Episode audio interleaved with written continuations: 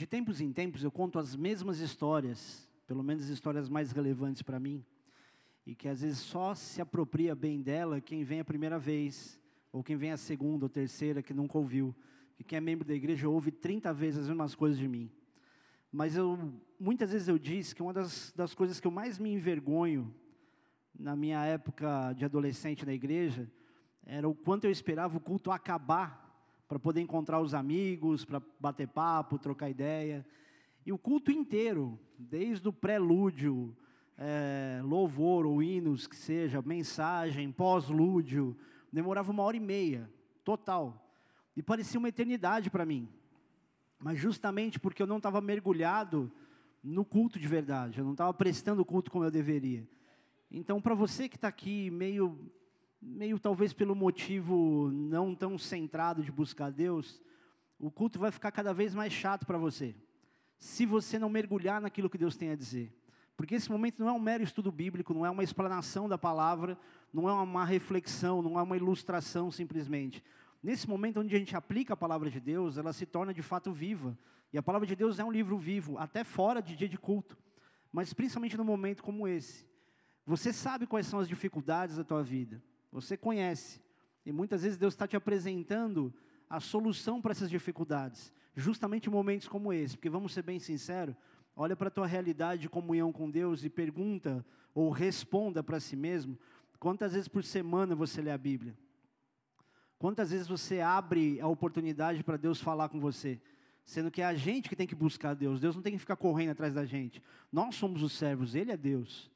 Então, entendendo isso, nessa hora, Abre o teu coração, fala, Deus, eu quero ouvir a tua voz, quero discernir o que o Senhor quer falar comigo. Porque mesmo Deus tendo um tema a se dizer, a se falar para isso, Ele é amplo e Deus ele pode tocar cada coração que está aqui. Basta que você abra o teu coração para isso. Amém? Vamos orar? Pai, obrigado pelo acesso que nós temos à Tua Palavra, pela liberdade que nós temos de ouvir e pregar o Evangelho nessa nação. Nós sabemos, Pai, que justamente essa, essa liberdade que nós temos nos coloca numa condição, Senhor Deus, de mais devedores ainda, porque nós não sabemos usar a liberdade que a gente tem. Então nos ajuda, Senhor Deus, nessa hora, a nos conectarmos com a Tua voz, com a Tua palavra. Te peço, visita cada um dos Teus filhos que o Senhor trouxe aqui hoje e conduz a minha própria vida ser servo dos meus irmãos aqui, para que a tua palavra seja comunicada da maneira mais exata como o Senhor quer, apesar de toda, toda a liberdade que há, Senhor Deus, na nossa comunicação. Eu te peço, Espírito Santo, filtra, Senhor Deus, as palavras dos meus lábios, aquilo que vem à minha mente, para que em absolutamente nada haja escândalo, haja confusão, mas muito pelo contrário, Senhor Deus, haja discernimento, esclarecimento, direção, mas também transformação e glória ao Teu nome. Em nome de Jesus oramos e já te agradecemos, Senhor. Amém. Querido, abra tua Bíblia em João, no capítulo 13. Acharam, queridos? João capítulo 13 versículo 21. Afirmou: Ditas essas coisas, angustiou-se Jesus em espírito e afirmou: Em verdade, em verdade vos digo que um dentre vós me trairá. Então os discípulos olharam uns para os outros sem saber a quem ele se referia. Ora, ali estava, estava conchegado a Jesus um dos seus discípulos, aquele a quem ele amava. A esse fez Simão Pedro sinal, dizendo-lhe: Pergunta a quem, a quem ele se refere. Então aquele discípulo, reclinando-se sobre o peito de Jesus, perguntou-lhe: Senhor, quem é? Respondeu-lhe Jesus: É aquele a quem eu der o pedaço de pão molhado. Tomou, pois, um pedaço de pão e, tendo molhado, deu a Judas, filho de Simão Iscariotes. E após o bocado, imediatamente entrou nele Satanás. Então disse Jesus: O que pretendes fazer, faz-o depressa. Nenhum, porém, dos que estavam à mesa percebeu a, a, a, que, a que fim lhe dissera isso. Pois como Judas era quem trazia a bolsa, pensaram alguns que Jesus lhe dissera, compra o que precisamos para a festa, ou lhe ordenara que, que desse alguma coisa aos pobres. Ele tendo recebido o bocado, saiu logo e era noite. Versículo 31. Quando, quando ele saiu, disse Jesus, agora foi glorificado o Filho do Homem, e Deus foi glorificado nele. Se Deus foi glorificado nele, também Deus glorificará nele mesmo, e glorificá-lo-á glorificá imediatamente. Até aí. Esse momento aqui é o momento que antecedia justamente a noite que Jesus foi traído.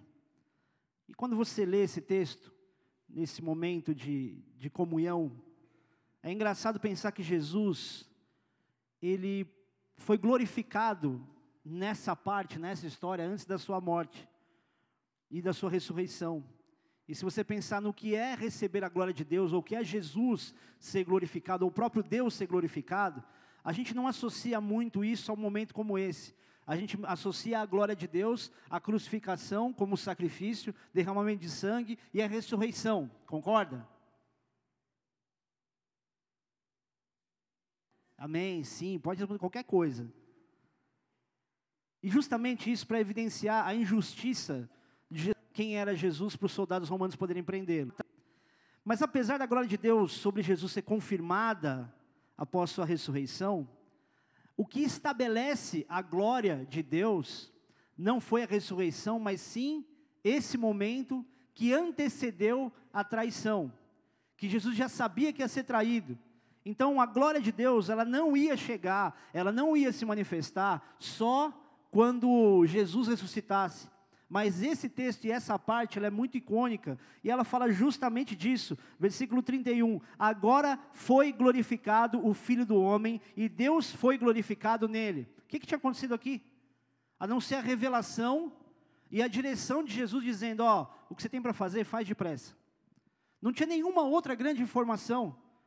Os soldados não tinham chegado a Jesus. Judas não tinha beijado Jesus ainda. Mas a glória de Deus, ela começou ali. Esse versículo não está aqui à toa. Esse momento não está aqui à toa. Essa forma como Jesus expressa que o Filho do Homem foi glorificado, não está aqui. E é curioso pensar nisso, porque a gente não enxerga o início da glória de Deus em momentos como esse. A gente não consegue enxergar o início da glória de Deus num momento como esse, por exemplo. Existem pessoas aqui que estão começando a viver a glória de Deus por causa dessa noite, mesmo que os teus problemas na tua cabeça ou no teu coração, ele ainda esteja muito vivo. E quando você sai daqui, ou amanhã, quando você levantar, você tem a sensação de que você vai ter que matar mais um leão por dia. Mas muitas coisas que vão viver, vão ser a transformação da tua história, vão começar nessa noite. Estão começando agora e não é porque eu estou falando. É porque quando Deus traz discernimento, revelação e traz a aplicação de uma palavra como essa, ela se relaciona à nossa vida hoje. A Bíblia não é um mero livro de registros onde as pessoas consultam para saber um contexto histórico. A Bíblia mostra aquilo que Deus já fez, mostra aquilo que Deus faz e mostra aquilo que Deus vai fazer, tendo o povo de Deus como parâmetro e dizendo, da mesma maneira como aconteceu com eles, não tem nenhum impedimento para que aconteça com você hoje. O mesmo Deus de ontem é o mesmo Deus de hoje, vai ser para sempre. Então, quando você ouve uma palavra como essa, você precisa fazer essa associação. Espera aí, se aconteceu isso com Jesus, e Jesus está dando um exemplo de que a partir de um momento como aquele, da identificação do traidor, a glória de Deus, o Filho Homem foi glorificado, então eu tenho que olhar para as minhas dificuldades, as minhas traições e as minhas injustiças, todas aquelas que eu sei que eu estou sofrendo, e entender que isso é parte de um processo de Deus para a minha vida. Querido, eu vivo dizendo às vezes as mesmas coisas, e uma delas é: se Deus te abençoasse agora, resolvesse teus problemas, quem seria você? Se Deus simplesmente desse aquilo que você espera, em que, que você mudaria? Em que, que você melhoraria? Em que, que você ia se aperfeiçoar? Essa é a razão pela qual, querido, para mim é muito, muito difícil acreditar que o profeta apenas vai ser usado para dizer palavras boas para a gente. Que o profeta vai dizer sempre o carro que você vai ganhar, com quem você vai casar, a casa que você vai ganhar, o dinheiro que você vai ganhar, só os benefícios. Porque os profetas de Deus e a palavra de Deus, ela está recheada deles. Eles estão muito mais ali para corrigir o povo, que a gente não que para poder consolar o povo, e não que Deus não queira consolar e que não tenha nada a ver com consolo, que a gente não tenha que receber consolo. Mas hoje, nesse processo que você está vivendo, pode ser justamente a hora que Deus vai abrir os teus olhos e te fazer entender que Ele permitiu, ou até que Ele preparou, essa circunstância de traição, de injustiça que você está vivendo, para começar a mudar a tua realidade de vida. Porque não acredite que você pode receber todas as bênçãos de Deus sem ser confrontado, exortado, conduzido a mudar quem você é agora. Eu não sei você, mas eu olho para mim e não estou nada satisfeito comigo. Eu não olho para mim e penso, ah, eu sou pastor, eu sou um homem de Deus, eu sou um ótimo exemplo. Eu olho para o meu interior, para aquilo que está mais no meu íntimo. Eu falo assim, eu não sou quem eu deveria ser ainda. Ou você olha para si mesmo e pensa que você já é quem você deveria ser. E é justamente por isso que Deus cria processos como esse. É justamente por isso que a gente tem que entender: a glória de Deus não virá sobre você sem que você passe por situações como essa. O problema é que nós não identificamos o que está acontecendo. A gente olha para a nossa vida e por mais que a gente repita dia após dia, ah, minha luta não é contra a carne ou sangue, a gente está lá bravo com outra pessoa. Ah, minha luta é contra principados e potestades, mas você está lá indignado com outra pessoa. A gente fala uma coisa, mas faz outra. E em virtude daquilo que a gente vive vendo, ou, ou, ou anda por aquilo que a gente vê, a gente deixa de ser consolado por uma expectativa de que Deus é justo e alguma coisa Ele está fazendo. Uma vez eu ouvi de um pastor a seguinte frase: o silêncio desse tempo é a melhor certeza que você tem que Deus está agindo no teu lugar. E eu acredito nisso. Quando não acontece nada diante dos teus olhos, é uma certeza de que Deus está agindo no seu lugar. Porque não há nada que você consiga se movimentar ou articular direito que seja suficientemente bom para você, melhor do que aquilo que Deus planejou para você. Silêncio, querido, nunca foi exemplo de inércia de Deus. Silêncio sempre foi tempo de um preparo de Deus. Se você olhar para aquela Bíblia, aquela página em branco que divide o Antigo Deus Testamento, aquela página em branco significa justamente 400 anos de silêncio que Deus impediu que qualquer profeta falasse ao povo. Mas será que Deus já não estava preparando, por causa do silêncio, a vinda de Jesus? Você já imaginou assim? Se todos os profetas falam, falam, falam, falam, falam pelo povo, e no dia seguinte anuncia-se o nascimento de Jesus, ele nasce no mês seguinte que seja. Você acha mesmo que o povo ia dar valor ao nascimento de Jesus? Ou seja, acho que nem os três reis magos conseguiriam identificar que, que Jesus tinha nascido. Então, esse gap, essa distância, esse silêncio, era para que justamente houvesse no povo uma expectativa nova de que algo fosse acontecer. Às vezes Deus paralisa qualquer coisa, qualquer ação na tua vida, para que você identifique que Ele está trabalhando no teu lugar. Mas aí você fala, pastor, mas demora muito. Ah, pastor, mas está há muito tempo eu estou esperando. Mas será que você, dentro do teu parâmetro do que é esperar, você teria sido consertado por um tempo menor do que esse? Porque olha para o tempo que você está esperando e olha para quem você é. Você consegue dizer que você já esperou o suficiente, porque você já se consertou o suficiente para receber qualquer bênção de Deus? Eu tenho certeza que não. Aliás, se você pensa isso, reveja esse pensamento porque nós nunca estaremos à altura de qualquer bênção de Deus. Tudo que a gente recebe vem pela graça. Então, qualquer espera que a gente tenha, nunca é demais, pela, justamente pela grandeza da graça de Deus e a manifestação dessa graça. Estão entendendo ou não? Tem um que não está entendendo nada? Obrigado, vocês são muito legais, além de inteligentes.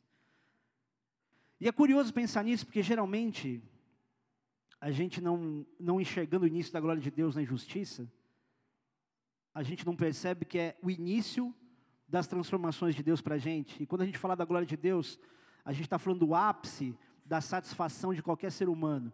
Quando você fala de glória de Deus, talvez você está aqui não tem muita familiaridade com essas expressões, muito de igreja.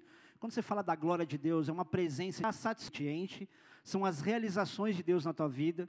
É o momento onde você sente que você está satisfeito, porque uma coisa muito diferente da satisfação é o mero prazer.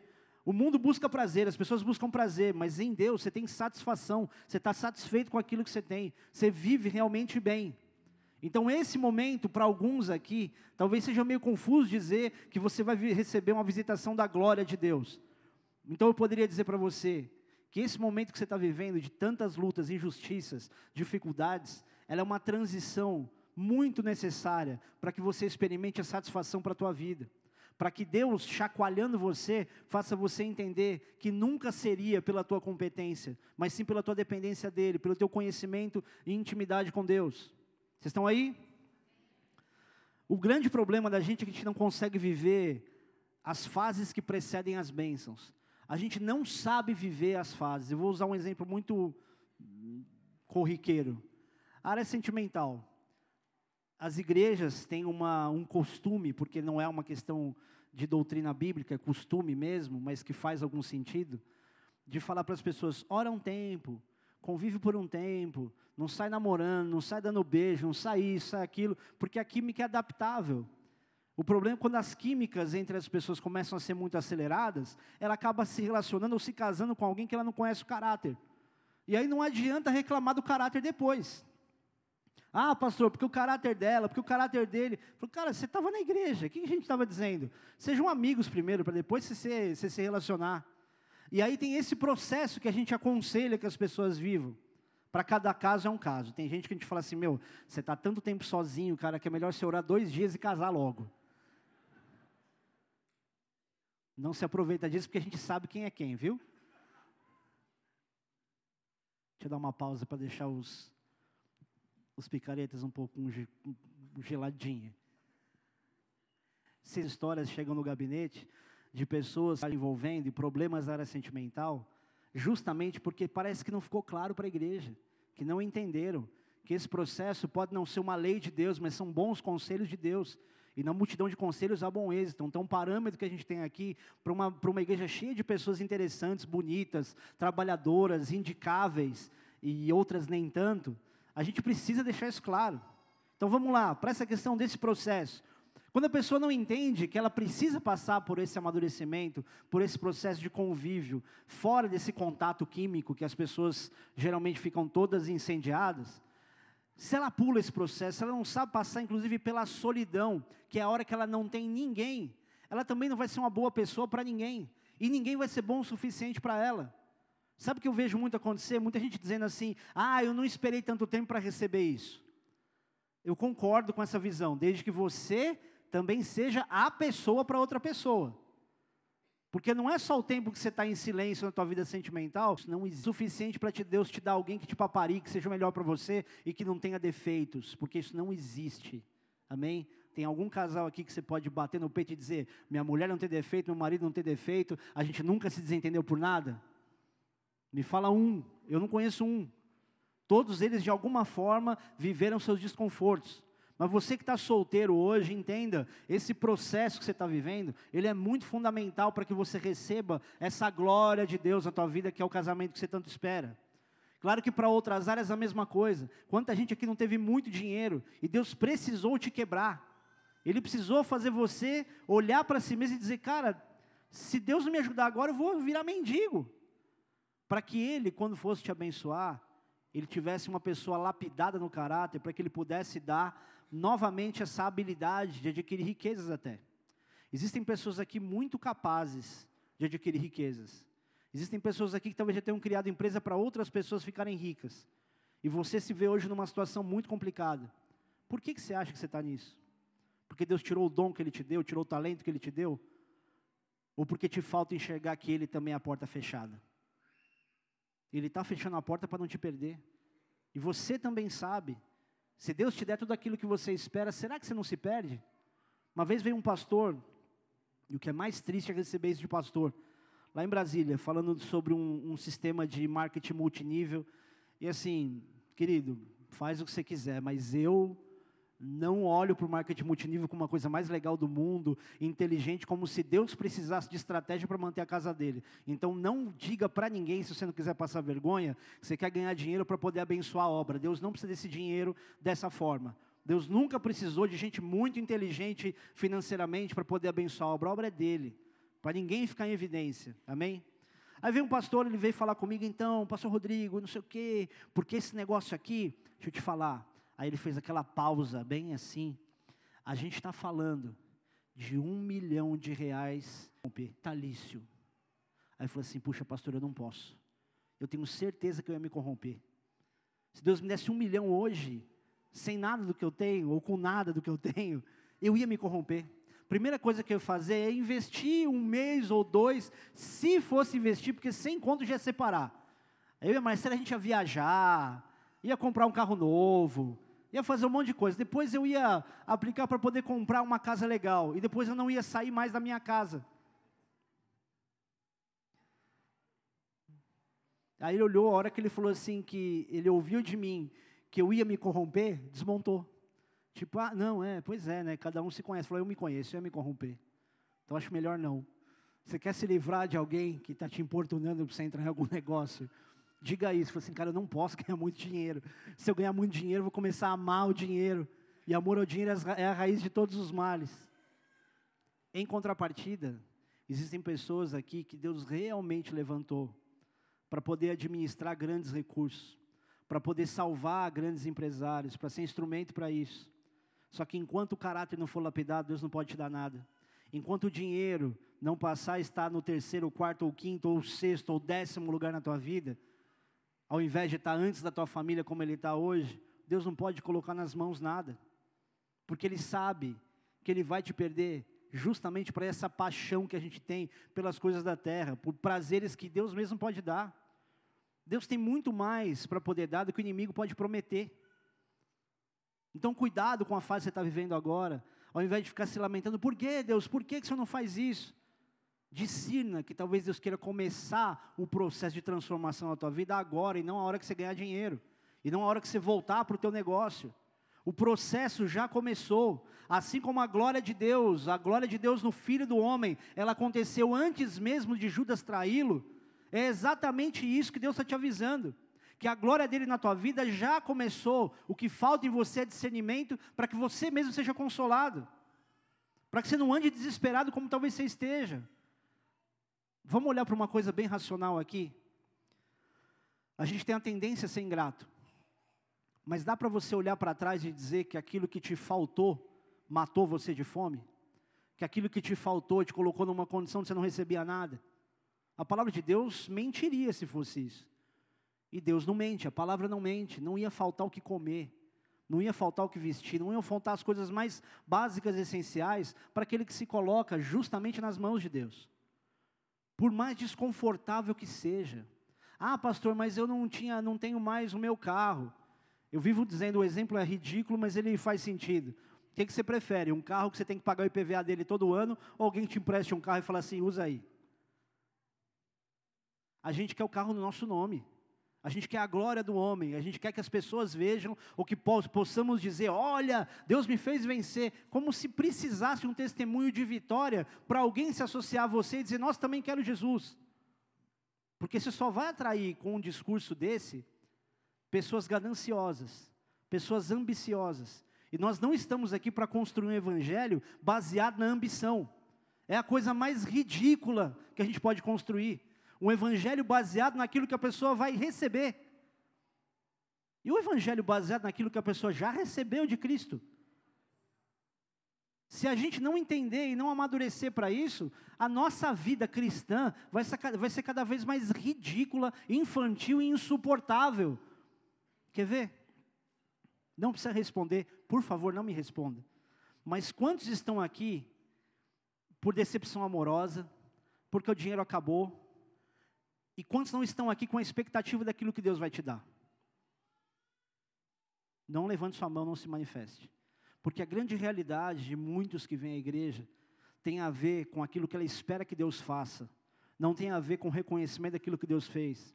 Quando você entrega uma oferta aqui, você está pensando muito mais na semeadura daquilo que você vai receber, do que numa semeadura de um fruto que você recebeu antes. A nossa mentalidade está assim. E por isso a gente está sempre tão insatisfeito e ingrato com aquilo que Deus já tem feito. Por isso que parece que o nosso plano precisa dar certo. Porque senão o que vai ser de nós? Como se Deus precisasse do nosso plano.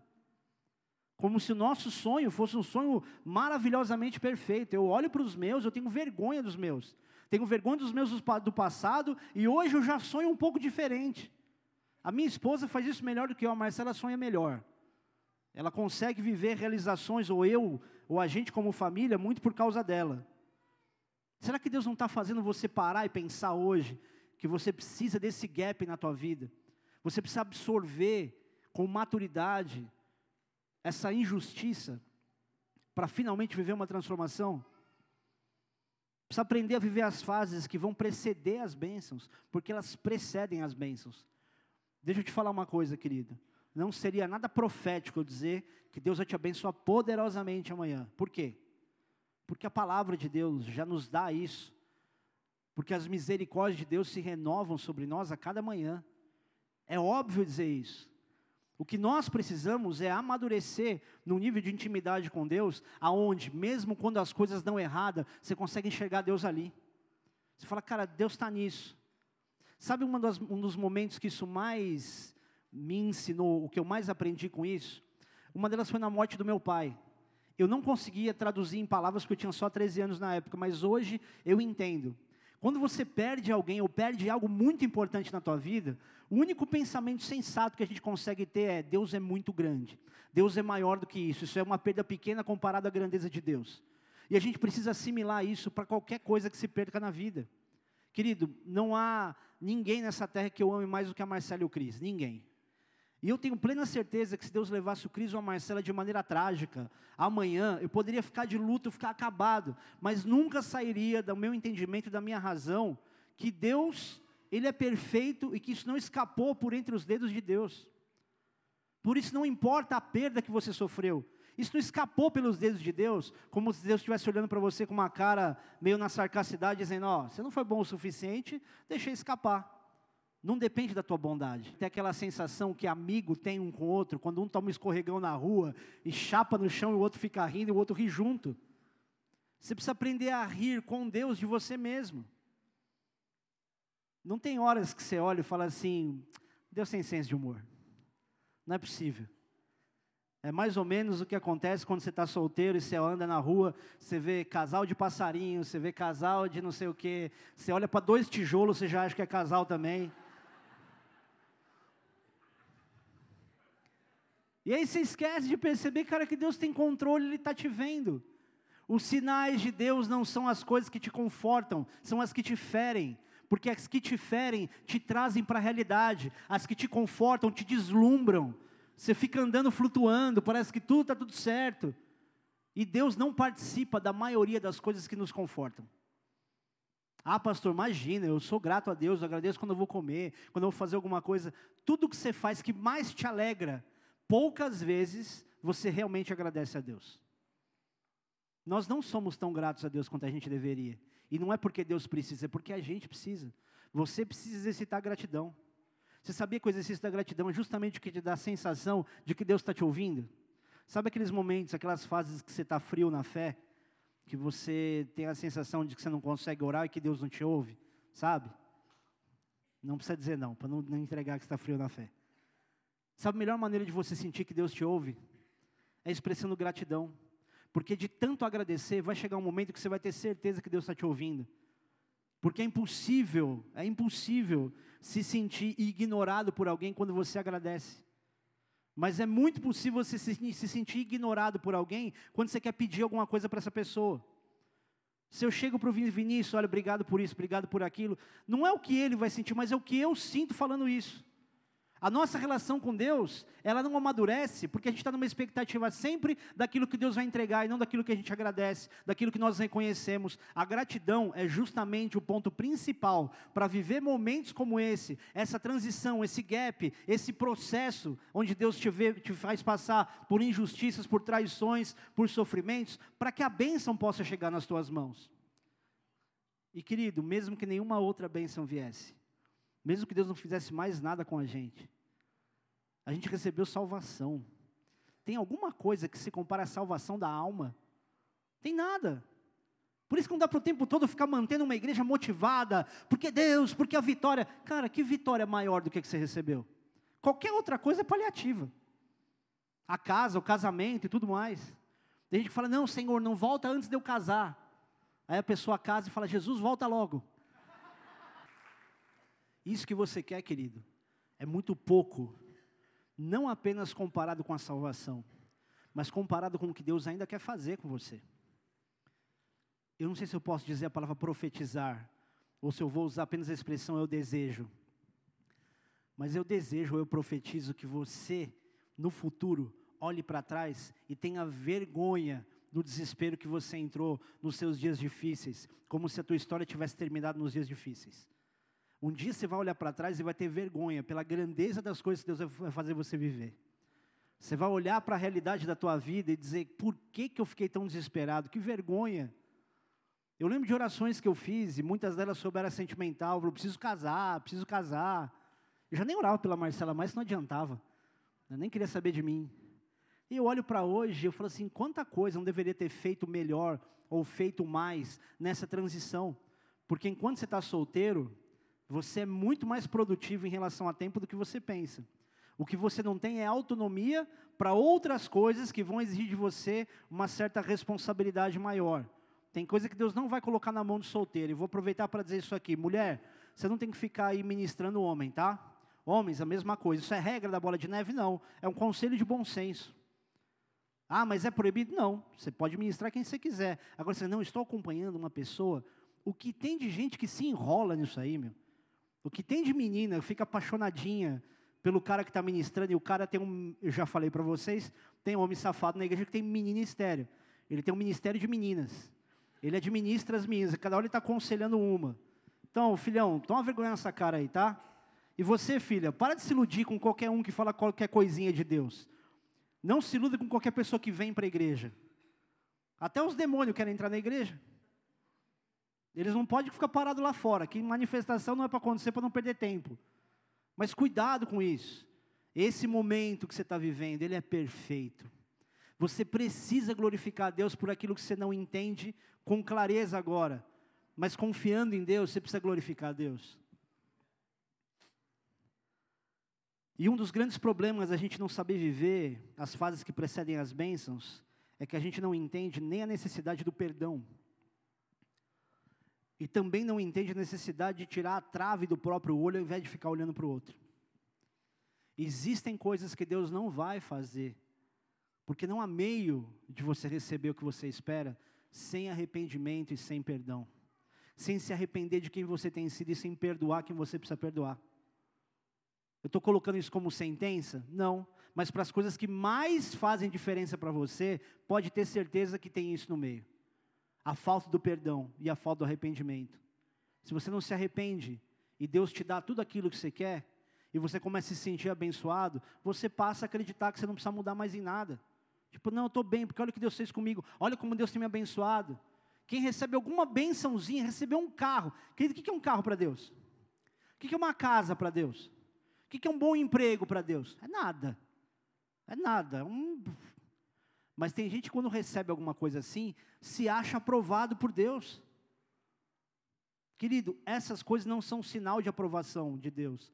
Pode ser muito mais algo relacionado à misericórdia de Deus que te mantém vivo, do que propriamente o maior sinal de que Deus olha para você e se alegra com a tua vida. As pessoas mais aprovadas por Deus, talvez sejam as pessoas aqui que estejam vivendo a situação mais miserável possível, mas que não deixaram escapar dos seus lábios uma indignação, uma lamentação, que estão chorando, sofrendo sozinho, mas assim, eu sei que o Senhor está vendo, Pai, está difícil, me ajuda, mas eu sei que o Senhor está vendo. Talvez esses sejam os mais aprovados por Deus, do que aquele cara que você vê que cada hora fecha um negócio diferente, está cheio de grana na mão, sendo sempre aquela pessoa cortejada pelos outros, pessoa de boa aparência, sempre com alguma, alguma possibilidade sentimental por perto. Isso não é sinal da aprovação de Deus.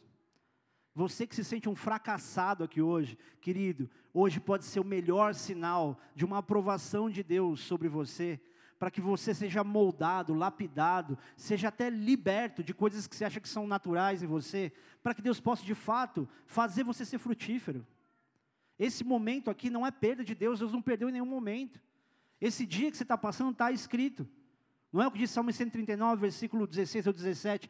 Todos os nossos dias foram escritos quando nenhum deles havia ainda. Não é só o dia da morte e o dia do nascimento. É esse dia aí, estava escrito.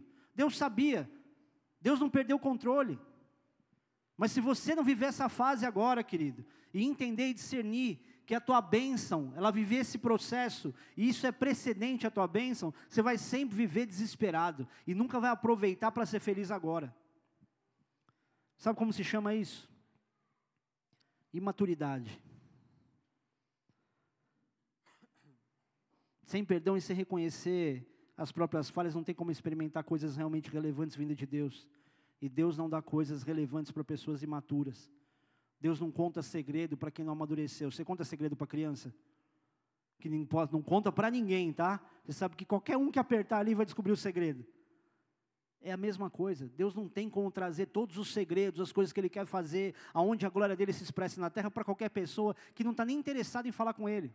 Você acha que Deus vai chegar para você e falar assim: deixa eu te dizer uma coisa grande que eu vou fazer na terra? Para um cara que não está preocupado com nada, que não se relaciona bem com ninguém, que não conhece a palavra, que não serve ninguém. Você acha que Deus vai fazer isso? É buscar-me-eis e me achareis. A revelação vem para quem busca. A palavra é para todos, mas quem realmente recebe a revelação é quem tem intimidade, quem busca.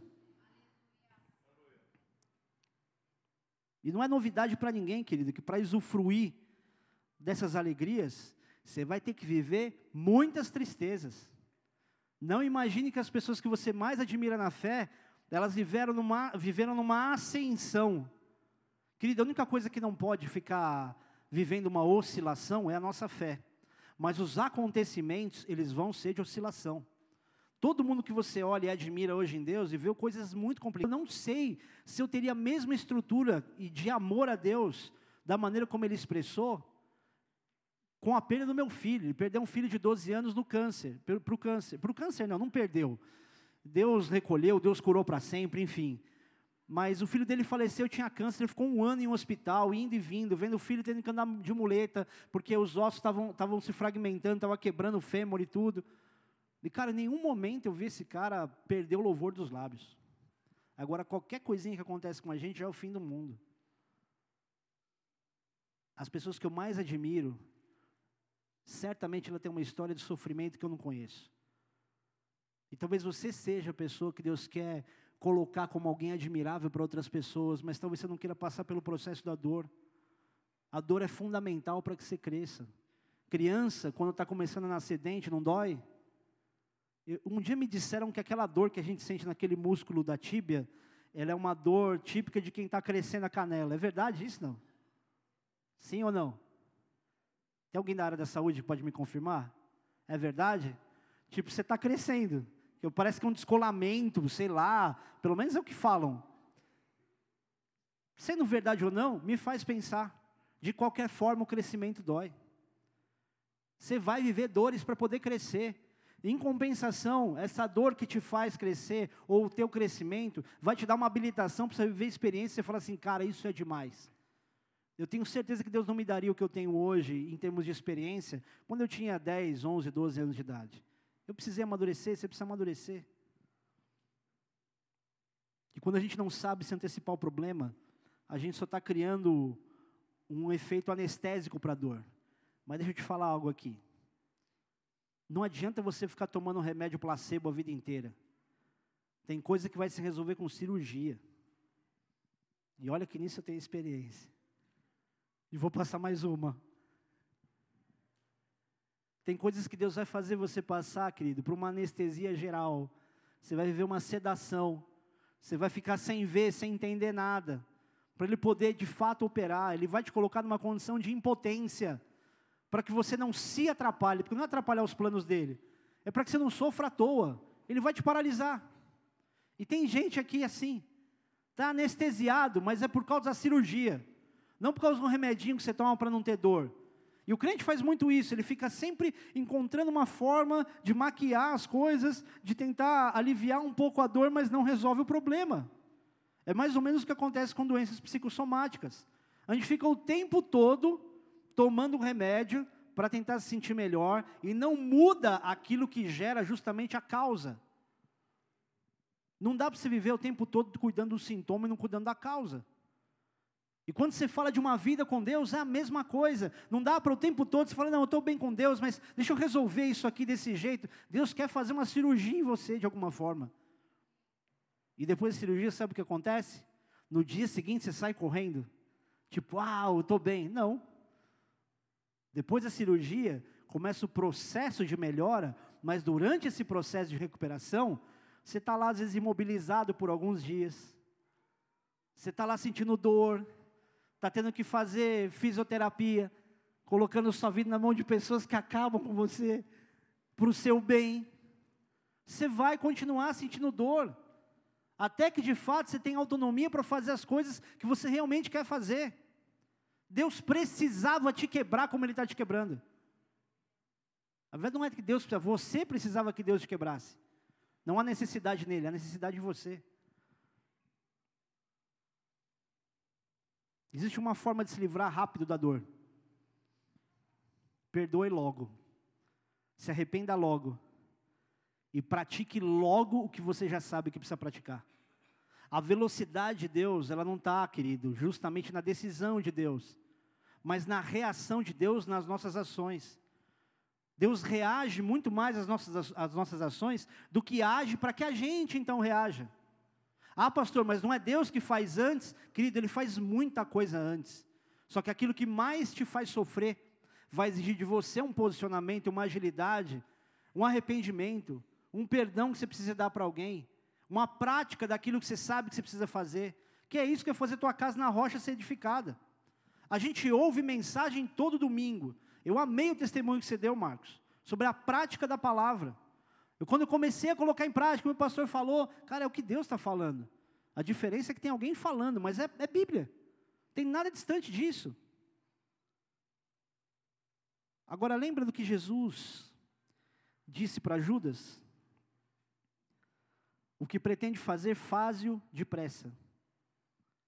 Por que Jesus disse isso para Judas? Porque ele sabia que para ele poder experimentar a glória de Deus, ele ia ter que passar pelo processo todo. Tem que passar por isso, que eu passe logo. Tem que passar por isso, que eu passe agora. Ah, então vai, vamos logo sofrer de uma vez.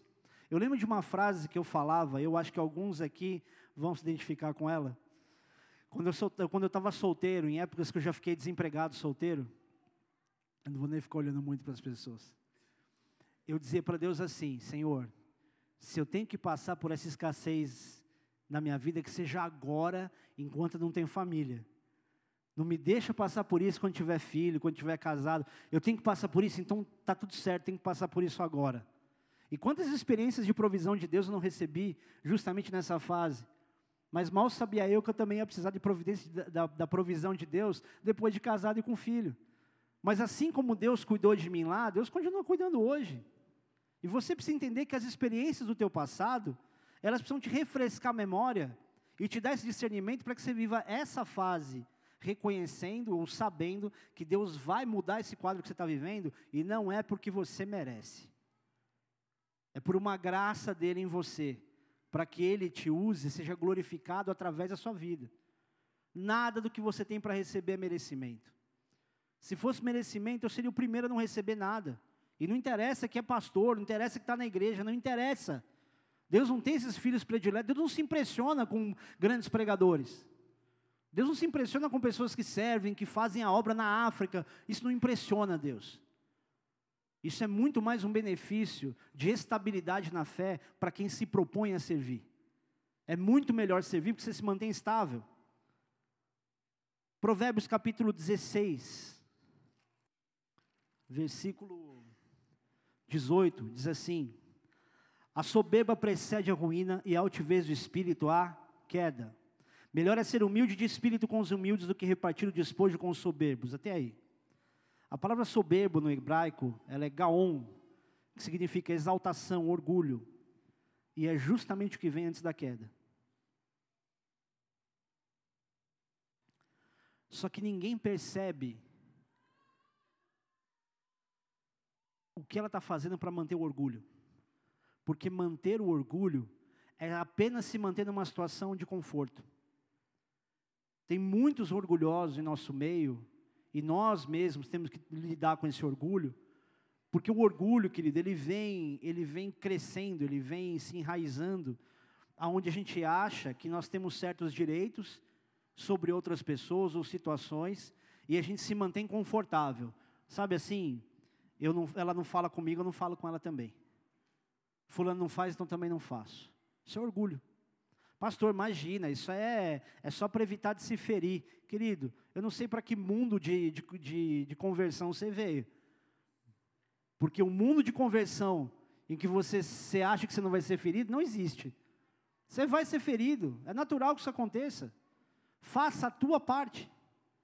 Porque se você mantiver o seu orgulho, mesmo que seja uma grande injustiça, que seja o seu direito, isso é aquilo que precede a tua própria queda.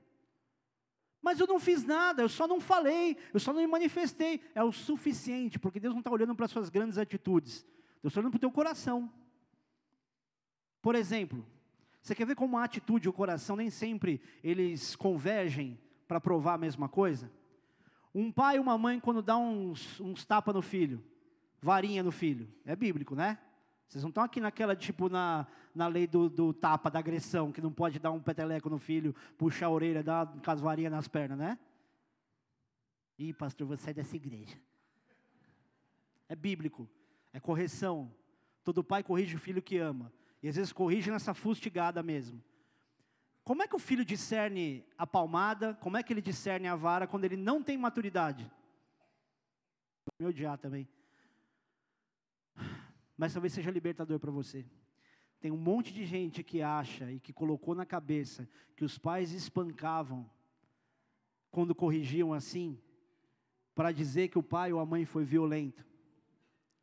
Só que às vezes era a única forma que o teu pai ou tua mãe tinha para te provar o quão desesperador era o caminho que você estava indo, mesmo que você fosse já adolescentezinho. É diferente de pai que chega lá embriagado em casa, ou mãe que tudo é na agressão. Tem gente que fala, não, meu pai me batia, minha mãe batia, às vezes dava nada. Puxava a orelha, assustava você, tipo, ah, já me bateu, às vezes não. Mas, quantos pais que aqui estão, que já deram palmada nos filhos, varada nas pernas, nas costas, aonde pegasse, que não amava profundamente os filhos? Que às vezes batia, mas imediatamente dava aquela sensação horrível. Eu já dei uns tapas no Cris que eu ficava mal, me rasgava o coração. Na verdade, eu acho que nem doía, tanto quanto parece que para ele doía, mas ele ficava apavorado. Às vezes, querido, Deus está fazendo justamente o mesmo com você. Ele está te gerando dor como prova de amor. O que você, por maturidade, precisa entender, e quanto mais você amadurece, mais sentido a dor tem. Porque se Deus fez a ferida e Ele mesmo a sarará, se leais são as feridas feitas por aquele que ama, se os olhos do Senhor estão em todo lugar a contemplar os maus e os bons, se os planos de Deus nosso respeito, os sonhos, os pensamentos são mais altos do que os nossos, pensamentos de paz e não de mal, para dar o fim que a gente mesmo deseja, não olhe para o teu sofrimento como uma injustiça. Olhe para o teu sofrimento como um processo, como uma fase, um planejamento de Deus para entregar aquilo que você mais espera receber um dia. Porque senão você nunca vai ser grato a Deus por nada. Você só vai enxergar o amor naquilo que te conforta. Você vai amadurecer a partir do momento que você enxerga o amor de Deus naquilo que te fere. E assim como a soberba precede a queda, a humilhação precede a honra. Os humilhados serão exaltados, lembra? Os humilhados mas não aqueles que são humilhados pela consequência dos seus próprios erros. Porque senão todo ladrão ia se dar bem. Todo mundo que fez coisa errada e foi humilhado de alguma forma, não está vivendo consequência, está vivendo só o, o, aquilo que procedia a bênção. Não.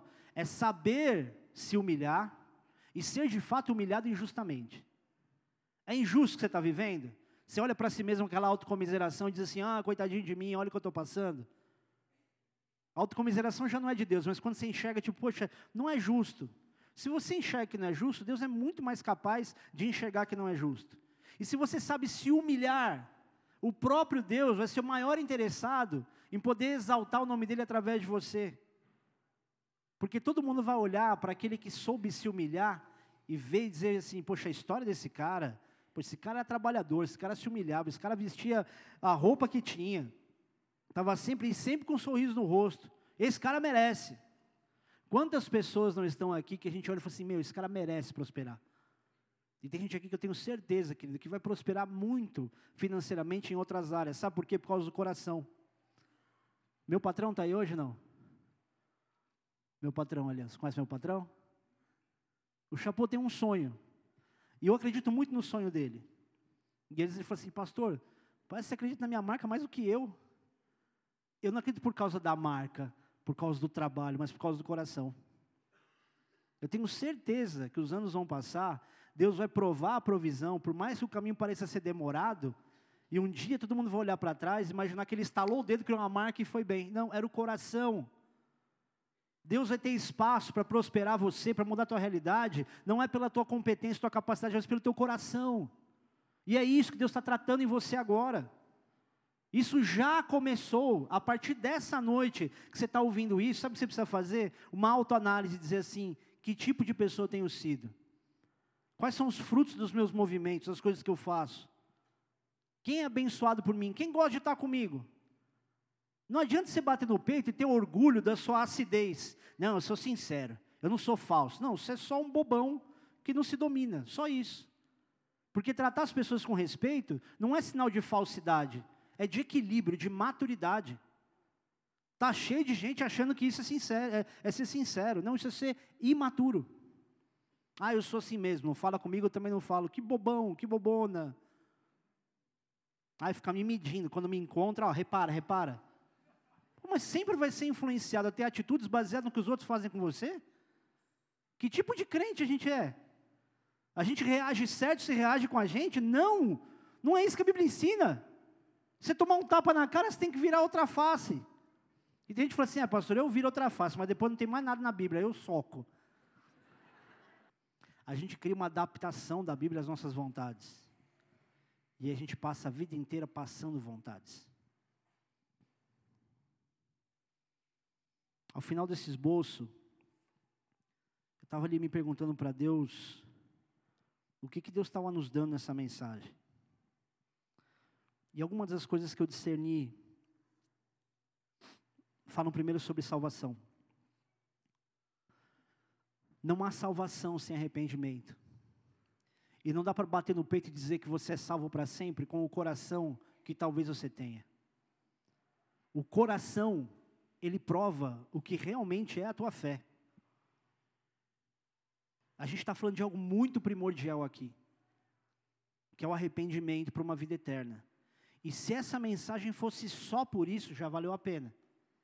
Existem pessoas aqui que não conseguem ter nem certeza da salvação pelo, pelo por como ela se conforma com outras, ela se revolta com outras pessoas. Pelo quão indignado está com uma determinada situação ou pessoa. E ao mesmo tempo, querido, tem outros que batem no peito e falam: tenho certeza da minha salvação. Eu sou salvo. E não porque a pessoa entende que a salvação ela é muito mais baseada em quem Deus é do que na que a pessoa é. É porque ela acha que ela é boa o suficiente mesmo. Querido, existem, existem algumas coisas que eu quero até desconstruir para alguns de vocês se sentirem mais próximos. Toda vez que você admite o miserável que é, o pecador que é, você se arrepende, você se conserta, mas continua entendendo, cara, se Deus não tiver misericórdia de mim, eu não vou para o céu, é o pensamento talvez mais equilibrado que você pode ter. Mais do que dizer, não, eu não faço mais o que eu fazia, não faço mais isso, isso e aquilo, e eu vou para o céu e pronto, acabou. Quando você olha para o teu coração, querido, e a palavra de Deus diz que sem fé, ninguém pode agradar a Deus, ninguém verá a Deus. Você olha para a tua fé e você pode bater no peito e dizer que você tem fé suficiente, você vai para o céu. Você olha para pastores ou pessoas que expulsam demônio, curam enfermo, e a Bíblia diz que vão chegar no céu e vão dizer: Poxa, mas em teu nome curamos enfermos, expulsamos demônios. Que curar um enfermo, expulsar o demônio não é qualquer coisa. A pessoa tem que ter o um mínimo de noção do que está fazendo. E para alguns, alguém que expulsa demônio e cura outra pessoa, é no mínimo salvo. E esses não vão entrar no céu.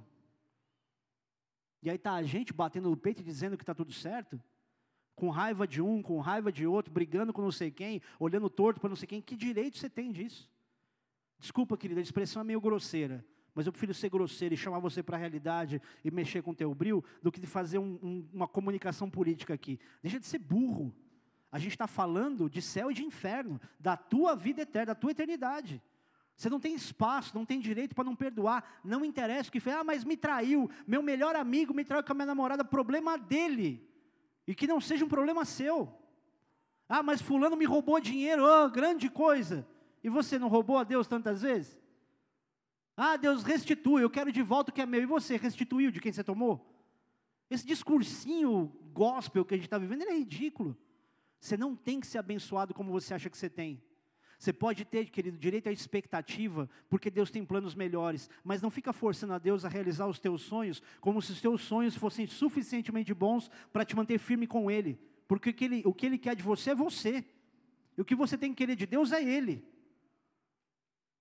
Perdoe, não interessa o que aconteceu. Mas, pastor, olha a injustiça que eu sofri. Se a pessoa viveu comigo, perdoa. O perdão não é uma, um sentimento que você gera no teu coração e um dia você está tão elevado espiritualmente que você perdoa. Não, perdão é, um é uma atitude inteligente para se livrar de problema. Perdoa, libera. Beleza, Carol. Eu não sei quando eu vou me sentir tão à vontade para conviver com você, mas está perdoado, tá? Tá tudo bem. Vamos lá, vida que segue. Junto com isso, arrependimento. Rápido, rápido, o quanto antes. Você precisa sair daqui hoje ligando, pedindo perdão. Mas, pastor, já fiz tantas vezes, a pessoa já me humilhou tantas vezes que dos 70 vezes 7, não é só enquanto a pessoa vem até você. O 70 vezes 7 em relação ao teu perdão é o quanto você se manifesta a perdoar também. A gente está sempre numa vida desequilibrada, onde o outro tem que fazer por nós para então a gente cumprir a palavra. A palavra de Deus diz: se você sabe que tem alguém que tem algo contra você, e não é se você tem, é se você sabe que a pessoa tem algo contra você, não entrega nem sua oferta. Deixa a tua oferta separada, vai lá e se conserta, depois você entrega. Você sabe que alguém te odeia? Faça de tudo para essa pessoa te amar. Faça de tudo para essa pessoa olhar para você e falar assim, cara, não estou entendendo nada. Tem um cara em Brasília, eu acho que vou até mandar essa mensagem para ele. Ele era um presbítero dos mais casca-grossa que tinha lá. E um dia virou a chavinha, perdeu o filtro. Perdeu o filtro geral. Se você está me ouvindo agora, estou dizendo diante da igreja que eu te amo muito. E o tempo todo eu tento me aproximar desse cara, sem nunca ter feito nada, sem nem entender porque ele saiu da igreja. Três meses depois ele me manda uma mensagem, dizendo assim: É, fulano e ciclano que chegou na igreja aí, mudaram a visão da igreja, mudaram não sei o quê, fizeram isso. Eu acho até que eram satanistas infiltrados, de tanto que se aproximaram de você. O cara saiu por ciúme. E era um dos caras que eu mais amava. E de tempos em tempos, eu sempre dando uma mensagenzinha, aí, como é que tá? Oh, saudade de você. Um dia ele me dá um coice, que ele falou assim, eu tenho saudade do Foca, desse pastor Rodrigo, eu não tenho não. Eu falei, caramba, cara, coraçãozinho peludo, né? Mas você acha que eu vou desistir? Não vou, meu. Um dia ele falou assim: meu, para de me chamar, para. Ele vai perceber que não tem nenhum interesse, já estou em outra cidade. Ele vai olhar e falar assim: realmente, o cara não me fez nada. É o que você tem que fazer também. Você acha que eu me sinto confortável de ficar tomando coisa toda hora? Eu escrevo alguma coisa e eu falo assim: cara, por que eu escrevi isso aqui, meu? O cara não está merecendo. Não é para que eu me sinta bem e tipo, olha, fiz a minha parte, eu, deve, eu já poderia ter parado na primeira. Mas para alguns aqui, há situações de convívio, de vínculo familiar, que você precisa romper. Sabe o que a Bíblia diz quando você paga o mal com o bem? Você amontoa brasas vivas na cabeça do outro. E tem gente pensando assim: é isso aí. Eu vou amontoar brasa viva na cabeça do outro agora. Porque a preocupação não é consertar, é incomodar. E outra coisa que Deus me falou também é que existem curas emocionais, curas na alma e curas físicas que estão prontas para se manifestar após a primeira iniciativa de conserto. Existem pessoas aqui que estão passando por situações intestinais há algum tempo, que você nunca está bem do estômago, e eu vou te falar uma coisa, querido, sem medo de errar. Isso que você está passando é muito emocional, é o teu coração querendo se proteger, se endurecendo. Você sabia que para o povo judeu, o centro das emoções não é o coração, mas é o estômago. É daí que vem o frio na barriga, borboleta no estômago, certo? Mas está aqui. E muitas doenças do aparelho digestivo estão totalmente ligadas às questões emocionais. Deus só faz um link para você entender. Você não machucar o dedo e imaginar que isso é emocional. Isso aqui está totalmente ligado a isso. E às vezes Deus quebra alguém, literalmente, e eu sou um exemplo disso. Talvez para chamar atenção em relação ao movimento, obrigando a pessoa a parar. Por isso que agora, quando tem que parar, eu paro, fico o tempo que precisar parada. Acho que eu estou pensando até em tirar férias daqui dois anos voltar. Você está rindo, né? Mas tem gente que está achando bom. Está tranquilo, né? A igreja não é nossa mesmo. Vamos viajar, amor? Como ela diz, amor, vamos dar de louco, vamos viajar. Vai num dia e volta no outro. Você está com um problema de saúde, perdoe, se arrependa. Eu não estou sendo pentecostal, querido. Eu estou sendo extremamente racional. E existe uma ligação racional disso. E outras pessoas estão vivendo há muito tempo a mesma coisa, a mesma fase. Você vai ter tua vida transformada se você entender esse processo e souber passar por ele com maturidade. Se arrependa. Se arrependa. Muda esse contexto que você está vivendo. Para de se acostumar com a vida lifestyle igreja. Igreja não salva ninguém. Ou você está com Jesus ou esquece. Você pode frequentar a igreja quando for. Perdoe quem você precisa perdoar. Liberte teu coração para que o próprio Deus possa surpreender você. E eu te garanto, Ele vai ele vai te surpreender. Ele vai te constranger de você olhar para trás e dizer, cara, eu estava preso nisso. Só para a gente terminar, tem uma menina lá em São Paulo que ela passou a vida inteira se sentindo rejeitada pelo pai, os pais eram separados e de fato ela foi. E aquilo que o pai deveria fazer, de buscar essa reconciliação, ela foi fazer, porque ela entendeu que ela precisava perdoar. Do dia para a noite, todas as dificuldades que essa menina tinha, inclusive financeiras, por causa da iniciativa dela em querer se aproximar do pai, mesmo o pai tendo se afastado, o pai dela resolveu todas as pendências que ela tinha, ganhou carro zero, se apaixonou pela filha, estava vivendo outra coisa, mas por quê? Por causa de uma atitude que ela tinha que ter, que ela ficava imaginando que o pai tinha que ter. Existem diversos filhos aqui que vivem uma sensação de rejeição da própria família, de pai e de mãe. Não espere dos seus pais aquilo que eles não têm para dar, e principalmente aquilo que você não deu. Se você é o que tem conhecimento da palavra, se você é aquele que tem o Espírito Santo para fazer a pessoa ser visitada, quem tem que ter iniciativa é você. Não é tipo, ah, é meu pai tinha que vir atrás, é minha mãe tinha que vir atrás. Não, é você que tem que ir atrás.